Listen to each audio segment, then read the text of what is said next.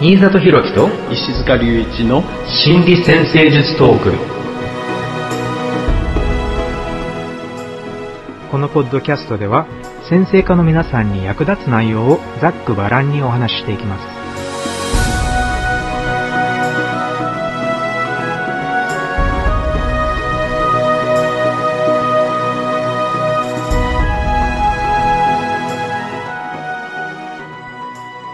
こんにちは。こんにちは。新里博樹です、石塚隆一です。えー今回ワシントン DC のティルセミナーに来ているんですが、はい。えー今日で4日目最終日となります。4日目の朝ですね。そうですね。はい。はい、えーでここで、えー今回はこの最初の3日間で学んだことっていうのをちょっとはいざーっと追ざってい。って、うん。でそのまああの2人でノートを取ってきたんですが、はい。その中からあ皆さんの役に立ちそうなもの、すぐ役に立ちそうなものっていうのがあればえーそれを、はい。あの少しシェアしていきたいと、はい。はい。思います。はい。行ってみましょう、まあ4日目の分はねこれからだから、ええ。3日目のところまでの中ですねでっていうことですね。はい。はいでは初日のテーマが、はい。えー基本的な情報っていうか、基礎的な内容を、えークリエイティブに、ね、最大限にクリエイティビティを、そうね生かして活用するっていうそういうテーマで行っていきました。はい。この1日目はあのよ、えー、4つほどね、えー講義がこうありまして、はい。で最初、えーノエル・ティル先生のあの、まあえー反響の強調とか、阪急の協調、はい。えーあと太陽付きのブレンドとかねあの、まあ、基本的な部分をこう、えー振り返っていくところでしたね。そうですね。ここででは何か、えー私もちょっと今ノートを見ています。はいあの、えーうん。あではあの最初にとても印象的だなと思ったのが、えーティル先生がちょっと詩的なあの考え方っていうか、うん。えま、例えば天体がまるで生きているかのようなそういう考え方っていうのをあのご自分の考えをシェアされていたのでちょっとそれを、えーノートに書いてみたんですがあなるほど。はい例えば神話とかありますよね、よくあの心理先生術で神話の話をしますよね、はい。はい。天体天体が、あの天体のベースになっている神話ってありますよね、はい。でそれらが、えーそれらがあそういった物語やお話っていうのはまるで天体がいくつかの天体がお互いを必要としているっていうことを表しているんじゃないかっていうそういう考え方をあのご自分のあの、ちょっと詩的な捉え方をあシェアしておられました。で、そういうそういったことを感じ取れるようにならなければ、んあうんうんうん。あの本当に先生術を、まあ、生きた形でシェアすることはできませんよっていうことをおっしゃってました。純にこの話のあの筋とか、あのパターンとかそれだけじゃなくってそのやり取りのこうリアルなこう感覚を感じるみたいなそんな感じでしょうね。うん。うん。なので生きた内容として、はえー感じるということだと思うんですが、はい。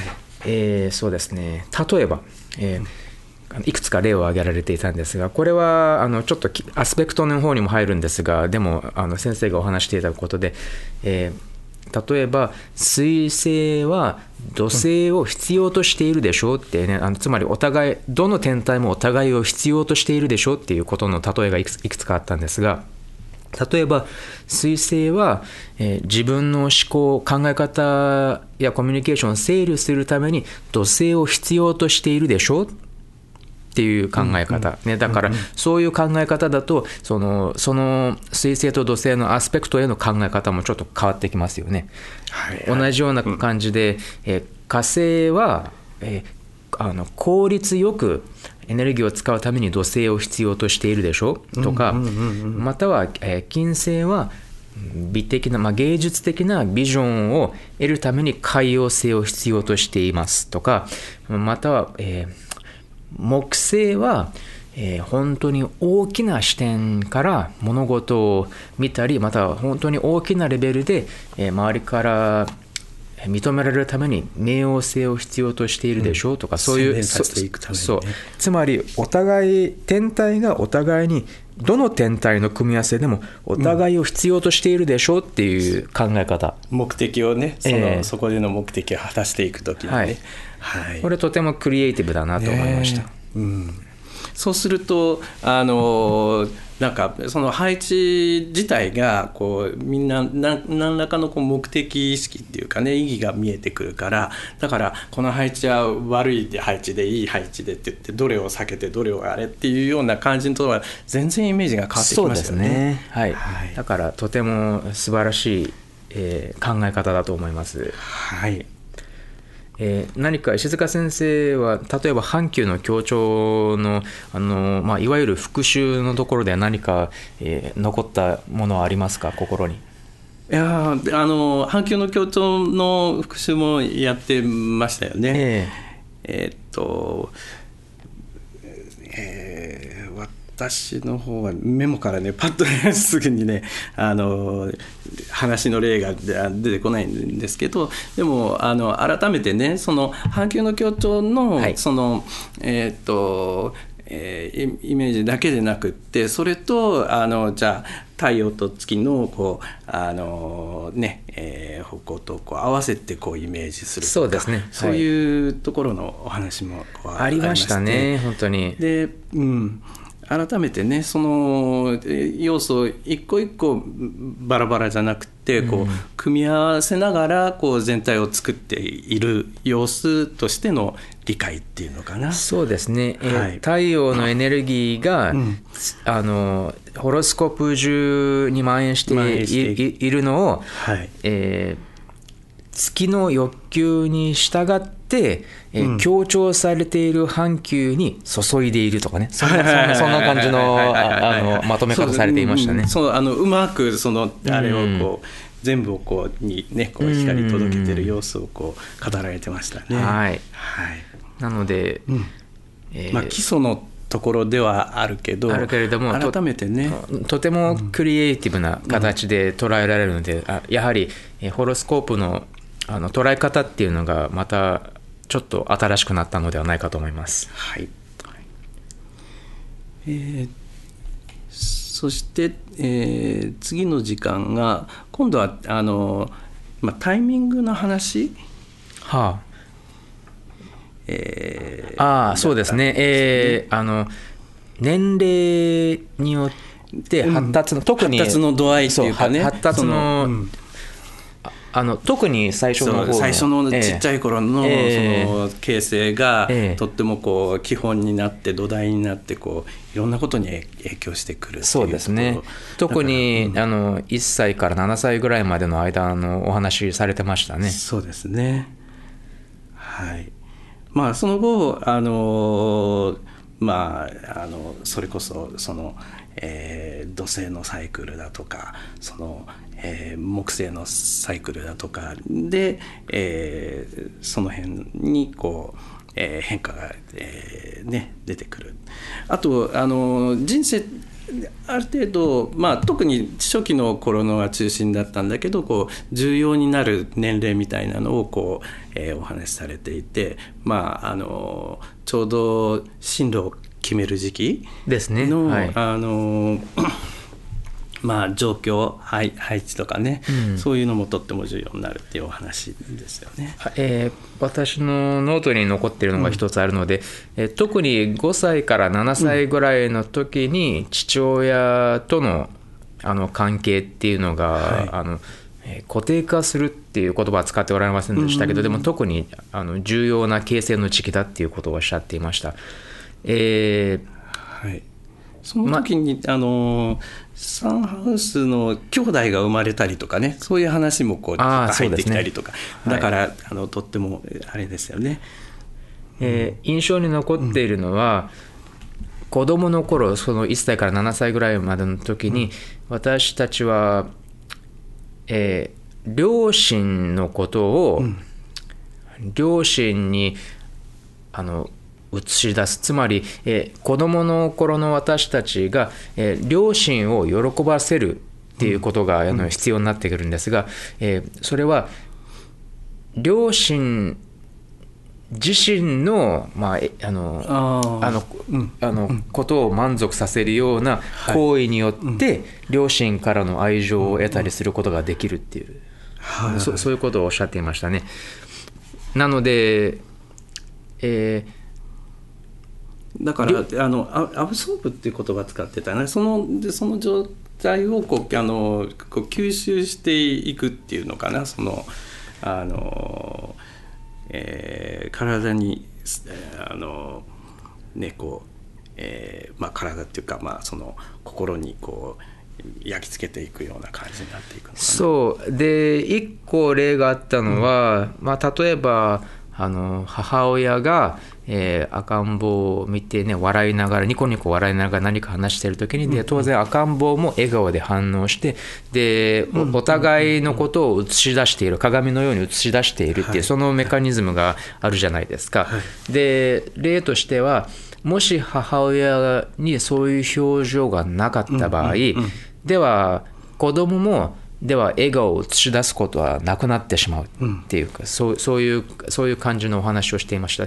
つまりえ親親自身の、まあ、見本になるっていう考え方もできるし、あの鏡のようにお互いを映し出すっていう考え方もできるんですが、その親のそこでそのすごくえー小さい時期に親の表情の豊かさまたは親の無表情な、ね、無感情な表現とか全部そういったことをその吸収するっていうことなんじゃないでしょうか。うん。ね。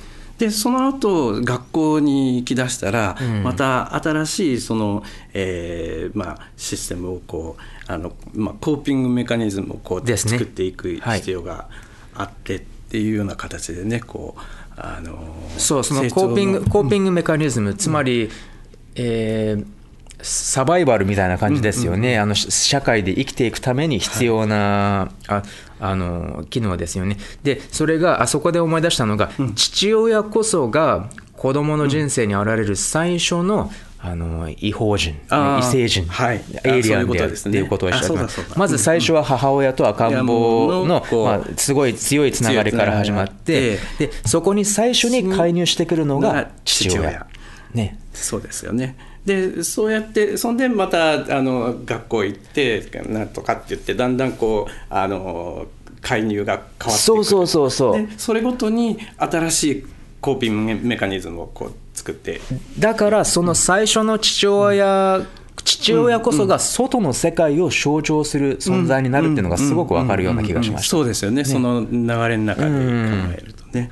でそう考えると土星への捉え方っていうのも改めてあなるほどね。父親でありまたその他のこう子供が次々に経験していかなければいけない広がっていく世界とその広がっている世界に対してどういうコーピングメカニズムサバイサバイバルあのあの機構っていうのをこう自分の中で作り上げていくかっていうことですよね、防防衛機能っていうことでもあるし、サバイバル機能っていうことでもありますよね。はい、でまあそれをこうあのまあその先人生のね全体の中のあのまあ30歳頃はサタンリターンがやって、で3 5 6のところでまああの木星のリターンとか土星のポジションとか、そういう流れがねこうあるっていうそのあの人生全体のこうあの時間の変化の説明のあのあれでしたよね。そうですねはい。はい、とても興味深かったです。はい。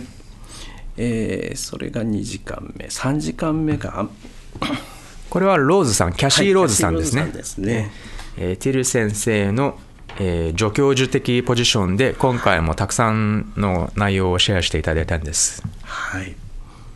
えっ、とだからまあ鍵となるその配置コンセプトがはい。どうそのそれぞれがねこうあのまあ合わせて動くかっていうような、えーテーマそうですね。あのそういった鍵となる要素をつ,、つなぎ合わせるつなみたいな、ね、ぎ合わせていく、それでここであれですよね。そのフリークエンシーっていう言葉が出てきてそうですね。ああのこれはきっと波動みたいな波動波動とか周波数っていう感じでいいですか？周波数,、うん、周波数っていう意味なんだけど、うん。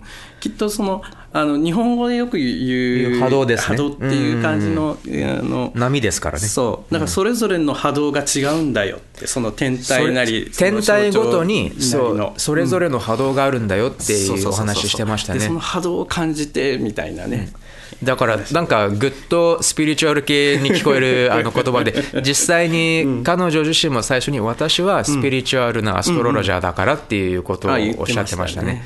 ででも彼女のアプローチで面白いのはその波動っていうのを表す時にこれは多分彼女の大牛座のアセンダントだからかもしれませんけど あのえー視覚的な要素、まあ、そして、えー感じとあの、手で肌で感じ取る要素っていうかねあそして、あの音として聞こえる要素っていう、はい。それそれぞれの例えをくださってましたね。うん。あの共感覚の話をしてたそうそうんですよね。共共感覚。共感覚、つまり、えー共感覚っていうのは、えー音の色が見えたりとうんか、音を色で感じるね、音の色が見えたりまたは、えー何かの芸術の絵を見た時にそのその音を聞こその音が聞こえてきたりとかね。そその感覚がちょっとごっちゃになっているっていう、うねこう。げ芸術家の人にはとても多いえー現象で、でキャシー・ローズさん自身も、あの芸術家ですから、ね、マンダロとか絵とかか描かれる方ですから、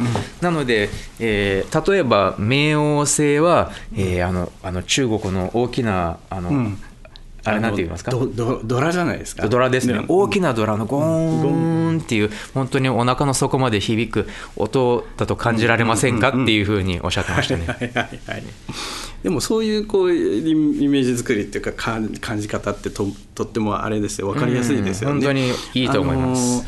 えっと、右脳と左脳があって、ええ。まああの先生術の理論って結構左脳のあの論理の組み立てみたいなところになっていきがちなんだけどね。はい。その右脳の側面をあの、あまあ、積極的に使いましょうみたいな話を。そうそうあでないとただ単になんか教科書に書いていることを読み上げるだけだと、あなかなかあのほん本当の意味であの感じ取ることはできませんよっていう。つまりそその,、その面ではテリー先生と同じことを別の言い方で,、そうですよねうん。あのおっしゃっていましたね。うん。ホリスティック右脳を使ってホリスティックにしていくっていう。というという全体感じだったと思います。的にえー扱っていく。いくつか例がありましたね。えー例えば 金星だったらあのこうちょっとあのアコースティックギターのねあの、こう優しい調べのような音が聞こえてきませんかとかねそういうそういう感じでしたよね。えーで冥王星と土星のアスペクトだったら例えばそれを肌で感じるとしたらどういう感じだと思いますかってい言った時に、えーもしかしたらそれは例えばあの軍人の着る迷彩服のような感じじゃないかって。つまりあのね、転んでも破れたりしないとてもタフで頑丈な、えーあの着るあのあの服服だとかね。服の生地のそうそう。服の生地のね種類を出してましたよね。でその後でじゃあこのえーあの可用性金星とかは、なんだっけ？金金絹だったっけ？あのそうそうとてもなんかとてもスムースな。本当はピンクっぽいやつのイメージなんだけど、あのまあ絵では赤っぽいやつになってました。そうそう。きだから金星はそういったとてもなんかこうスムースな絹のドレスみたいシルクのドレスみたいなそういう感じで。で海洋星がそれに加わったらさらにそれが、えー美しくてふわふわしたものになるんだけれども、あのふそう。わふわになってましたね。ね、あの絵が。海洋性が加わるとさらにそうなって、ただその代わりに、えー繊細さも増えるからちょっと何かに引っ掛けたらすぐやすぐ破けてしまうような生地とかね。こういうのも素晴らしいですね。そう ね。とってもイメージ豊かですよね。とてもとても分かりやすい感じのイメージで、えーいいいい例えだなって思いました。はいはい。えでえあの、はい。それでそういった感感じ方を生かしていろいろなあの象徴を捉えていくんですが、はい。えーそれぞれそれぞれのまあいろいろな鍵を鍵となる要素っていうのをね皆さんが学んでおられる鍵となる要素っていうのを、えーつなげていくときにーうん。そういった似た、えーえーバイブレーション似た波動を,、うん。波動のをがいくつもいくつもある場合はそれがテーマになるんじゃないかっていうふうにおっしゃってました。そのたくさん繰り返されてる周波数をこうが感じるどんどんどんどん音が大きくなってくるから。うんまあ、リバーバレーって残響がこうあの共鳴して大きく響くようだっていう。っていう感じでしたね。はい、それでそれと同時にあのそのチャートを実際にそのあの、まあ、クライアントさんがどう生きているかっていうところをまたね、えー考えましょうっていうでまあねあのチャートからは分かんないでも、緊張の話されてました。えーはい緊張あの、緊張が現れますよね、出生図に。で、その緊張っていうのは、えー何かしら人生の目的に関わっている。これはスピリチュアルな先生家としての彼女の発言で、はい。で、その緊張がある場所が、えーえーそのそのプレッシャーで重圧を解決するためのエネルギーがあのフォーカス、ね、されている点だっていうそういうことをおっしゃってました、はいエネルギーが集まっている場所だっておっしゃってました、なかなかあの重要なポイントですよね。いいとてもいいポイントだと思います。うう。んだからせっかく集まってるから、うん。それをこううん解決へのエネルギーだっていう、まあそれがやはり、これもティル先生と同じあの成長への緊張に関することを、えー彼女なりの言葉で表しているので、それがすごく分かりやすいなって思いました。うんうん。という感じですかね。はい。はい。はい。そしてその後夜に入ってあこれは濃かったですね。濃かったですね。はい。えー、4時間目が、えー心理的コンプレックス。はい。っていうのをいくつか挙げていただきましたね。はい。でもこれはちょっと濃いですね。これは濃かったですよね。まああのえー実際こうナルシシズムだったりとか、はい。あのまあノイローゼとかはい。劣等感とか、罪の意識とか、はい。あるあるいは社会病質者ね。的な社会行動、病質者的。うん。はい、うつとかねそういうあのそれぞれのこうテーマを挙げてまあでそれを本当に本当に心理学の時間で心理したね。学心理学の時間でしたね。はいえーあのまあ先生術の配置っていうか、まあ、多少その関係しそうな配置のましたけど話はこうあったけどほとんど心理学的な理解をこうそういう概念の理解を深めてそういうことを知っておいた方がいいよっていう,、意味意味で教えてくださっていましたね。とても勉強になりました。勉強になりましたね。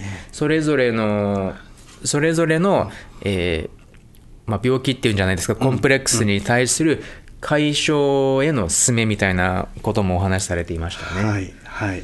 えーここら辺は来日セミナーでもあの、ね、自己表現にあのを助けるっていう意味もあるので自己表現を妨げるっていう歪ませるっていうしあの意味もありますから心理的コンプレックスには、えーこれも来日セミナーで皆さんにシェアしていきたいと思います。はいえーそれが1日目ですよね。1日目でした。2日目に入ってはい、え2日目のテーマは、えー、メイキングアナリティカルコネクション。まあその分析的なあのまあ関連付けをこうしていく。そうですね。分析要素の関連付けですね。はい。はい。えー最初の時間が、キャシー・ローズさんが、えーコンサルテーションをする意義みたいなはいはい。お話をされてましたね。はい。そうですね、はい。あこれは結構あの考えさせられる内容でしたよね、えーうん、えーちょっと今2人ともノートを見ています。ノートのページをめくりながらね、えー見ていますね。えーあの違ったタイプの consultation があるんだよっていうのがとてもいいあのお話でした。あの、あの consultation にもいろいろなタイプがあって例えば、えー種を植えるっていう種を植える時期はいはの consultation っていうのがあってそれはつまり新たなアイデアこれからの方向性に関するあのお話とかまたはこれからどういうふうに発展する潜在能力があるかっていうそういうそういうアイデアを、まあ、種のように地面に種を植え付けるようにクライアントの心の中に植え付ける。そういうセッションがあるんだよっていうことをおっしゃっていました。で、その場合には、まだ実現されていない内容なので、クライアントから、あああなたは正しいっていうような答えはすぐには返ってこないでしょうけれども、でも自分が知っていることをベースにあの自分自分のことを肯定しながらあのあの行うべきセッションですっていうふうにおっしゃっていましたね。はいはいはいはい。そういろんなこうセッションがねこうある中で、まあそのセッションの中にはあのもう今今こう危機が起こっていて、でそれに対してどう,、どうしどうしようってっていうタイプのセッションもあります。タイプのセッションもあるって言ってましたよね、だからその、まあ、いくつかのこうタイプのセッションがあって、うん、例えば何かを学ぶべき瞬間っていうね、ティーチャブルモーメントっていうあのセッションのタイプもあるっていう、そのその時には、えー何かクライアントの心の中であなるほどっていう変化が起こるセッションもあるっていう、うん。それも素晴らしい瞬間ですね。えー例えばあの、えー彼女が言ってた例えとしてはもうあのそういった形で過去を思い出すのに疲れませんか？とかそういうお話してましたね。うん。はいはいはいはい、うんうん。なもし例えば過去のことですごくとらわれている人がいたとしたらもうそういそういった形で思い出すの疲れませんか？とかね。そういう,、そういう表現で、あああそういうふうにしなくてもいいんだとか考えるようになったりとかね。うん。まあそこで気づきの、ねうん。あれをきっかけを作っていくえーあとそうですね。アーハーモーメントそうそうそれそれそれ、うん、ああなるほどっていう瞬間ですよね。はい。そのティーチャブルモーメントとエボルバブルモーメントとかそう。だから何かを学ぶ瞬間またはほん本当にもっとさらに、えーまるでえー人としてえー意識が進化する瞬間とかね、そういうそういう形のあのセッションさえあるみたいです、だからクライアントが今人生のどのような瞬間にいるのか、ね、どのどのような瞬間に立ち会っているのかっていう意味で、えーそのもしかしたら種植えの時期かもしれないし、もしかしたら何かを学ぶ時期かもしれないしもしかしたらお大きく進化を遂げる時期であるかもしれないっていう。はい。ねさすがにあの経験豊富になればなるほどのいろいろな時期があるっていうことが分かりますね。うんはい、でもそれをあのとってもこううまくこう整理して、こうあの、まあ、提示してくれたので、うんうんあのとってもこう考えを整理するね、はいあの参考になりましたよね。あ本当にそう思いました。はいはいえーその次があその次はねちょっとこれタイトルが違ってあのーあれミッドポイント。ああれ？ジルジル・エメリーさんでしたね、ん。そうですね。ん。ミッドポイントのあの時間がありました。えージル・エメリーさんがあのあの長年のあのティルノエル・ティルのあの、ティルネットっていうあの、はい。メーリングリストまあメーリングリストがあるんですけど、ですそれの管理人として、あの活躍されてきた方で,、はい。でオーストラリアでも活躍されている先生家なんですが、はい。え彼女がミッドポイントあ学についてあの、ね、セミナーを行ってくれましたね。はい。はい。それで3つ三つぐらいの例をあの分析そうですよね、ドナルド・トランプの息子のバロン・トランバロン。プ、うん。えっと最初モハメド・アリあモハメドアリでしたね。はい。バロン・トランプ行ってそれからあとオーストラリアの首相？首相の、うん。はい、お話ありましたね。ね。私全然恥ずかしながら全然詳しくなかったんで、結構そう結構面白かったです。私もあんまりねあのどんな活躍をされてるかは知らなかったので、またちょっとねそのあの聞いたことをこう参考にあの見てみたら面白いかなと思っているところです。えーティル先生の本で、まあ、英語の本になりますが、えーあの分厚い本があるんですがあ2冊ぐらいありますね。ソーラーアークとあともう1個、あのシンセシスカウンセリングっていう本が2冊あるんですが、そのどちらでもいいんですがその本の付録としてミッドポイントえーはい。ミッドポイントの解釈の仕方がすべて書いてあるっていう、はい。あの付録がありますよね。一一文ずつみたいな感じでこう、とってもこうコンパクトにまとめて要点がしっかり凝縮されてるあれですそう。よね。それをも、それに基づく分析っていうのをあのジルさんが行っていて、はい。はいあのやはりああ本当に納得いくなっていうのがいくつもありましてね,、ありましたね。だから日本の先生科の方も、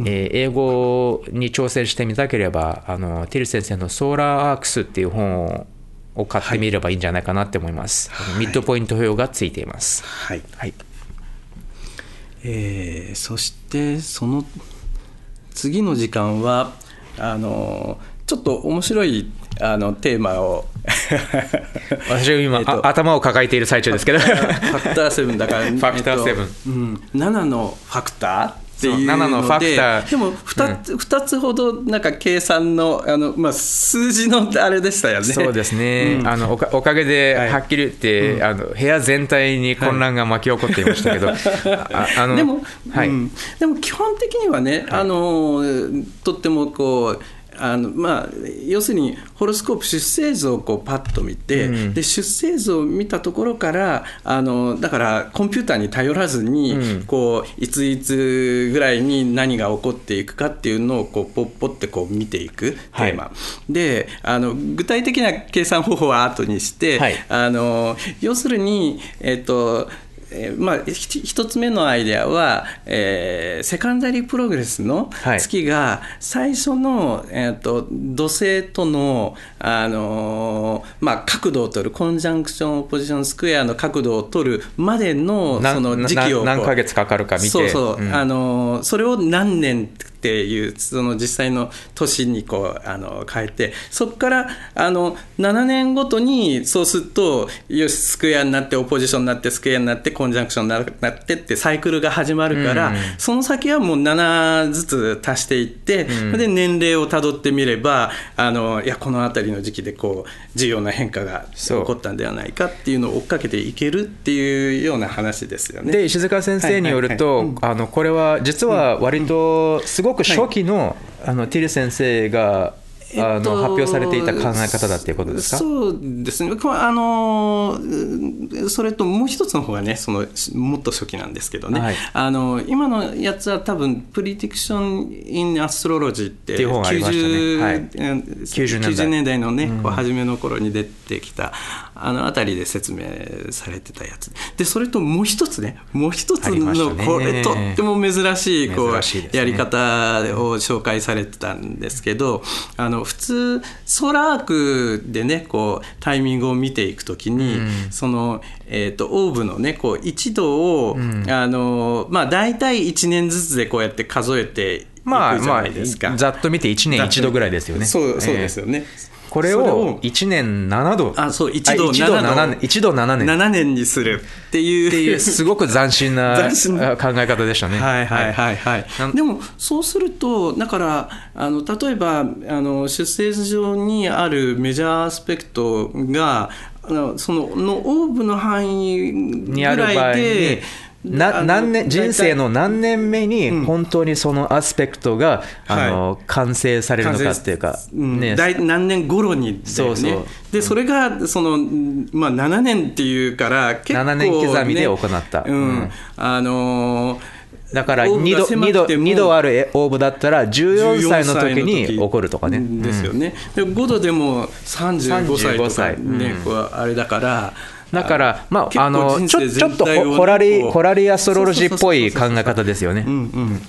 えこれはね、あのこれこそ多分ね70年代に、うん。あの12冊シリーズっていう本を、ねええありましたね。書い書いてたんで、ええその本の,、まあ、あの中でこう紹介してた やり方だったんで。ささすがティル先生だと思わせる 斬新な考え方でした。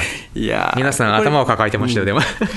そうそうそう。とっても懐かしい感じがしましたね、え私。ーちなみに、ティル先生は、これは、まあ、あの、頭の運動だよっていうふうにおっしゃってて、で時には、時には向こう水にならなければいけないんですよっていうことをおっしゃっていました。はいはいやはりこういうふうにして新たなシステムを作り出してきたんだなっていうのがちょっと分かるような瞬間でした。ねまあ、でも、あんまりその、まあ、一度7年っていうのは、最近はあんま全然、あいや今は全然使っていないので入ってないんですよね。えどちらかっていうと、ちょっと今までのあ固定観念をぶち壊すっていう意味での,、あの頭の運動だったんじゃない運でしょうか。動だったですね。はい。面白いです。面白いですね。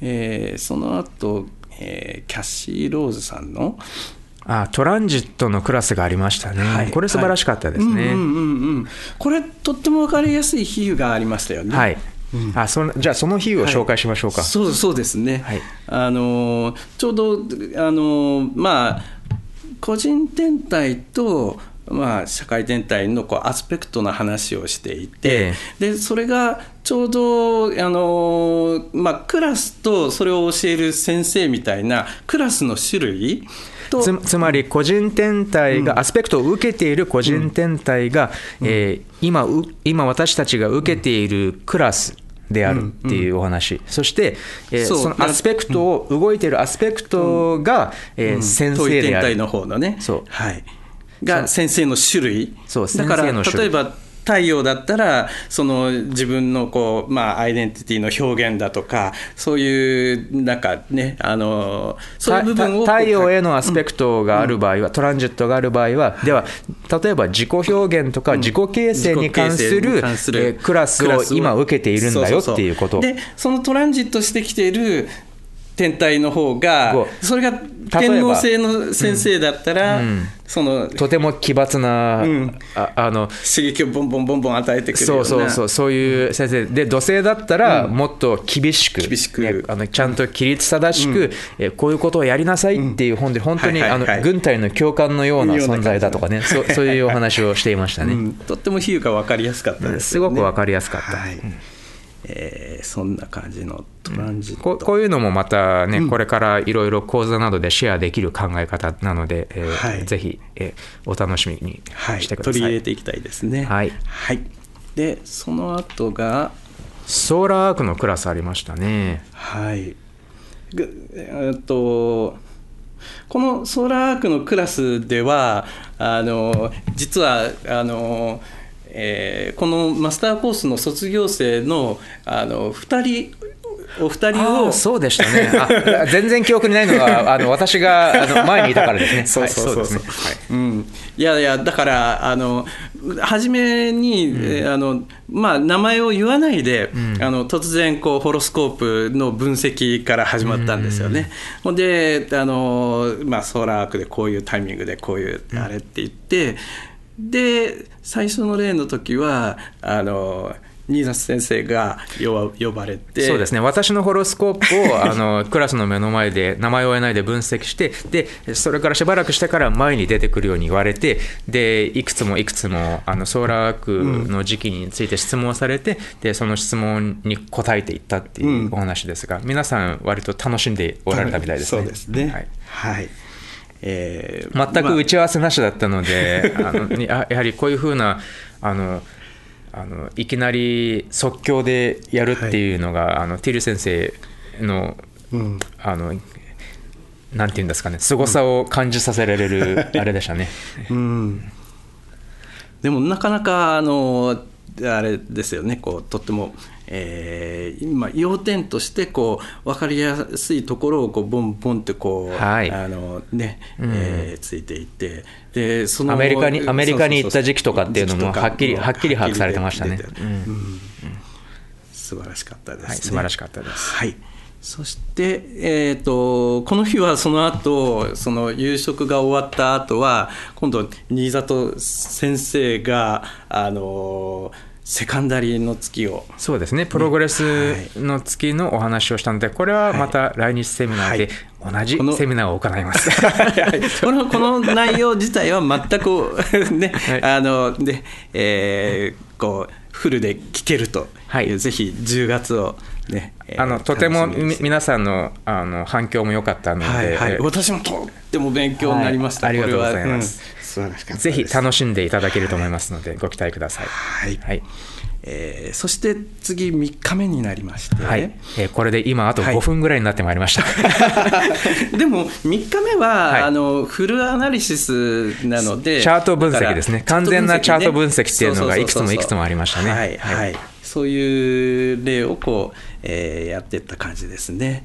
えー何か、まあ特に印象に残っているのあのーありますか、えっとこれノエル・ティル先生とキャシー・ローズ先生と両あの、まあ、交代でこうやってたんですけどそのあの、えーキャシー・ローズ先生のその、えー中ではあの、えっと、これはあのアプローチ最近私もねあのいろんな勉強会の中でこう、えーちょっと取り入れているやり方でもあってああこうあのこういうやり方なかなかねこう深まるなと思ったんですけど、はい。そのえっと最初はなんだっけビデオをこう見てでそのあのまあ実際のこういろんな気持ちがこう動くシーンを見たり、ん。あのこれはこれはうん。いわばそのクライアントの,、うん。あの作ったドキュメンタリーですよね。ドキュメンタリーだったよね。ええ。はい。リアルえリアルあの、うん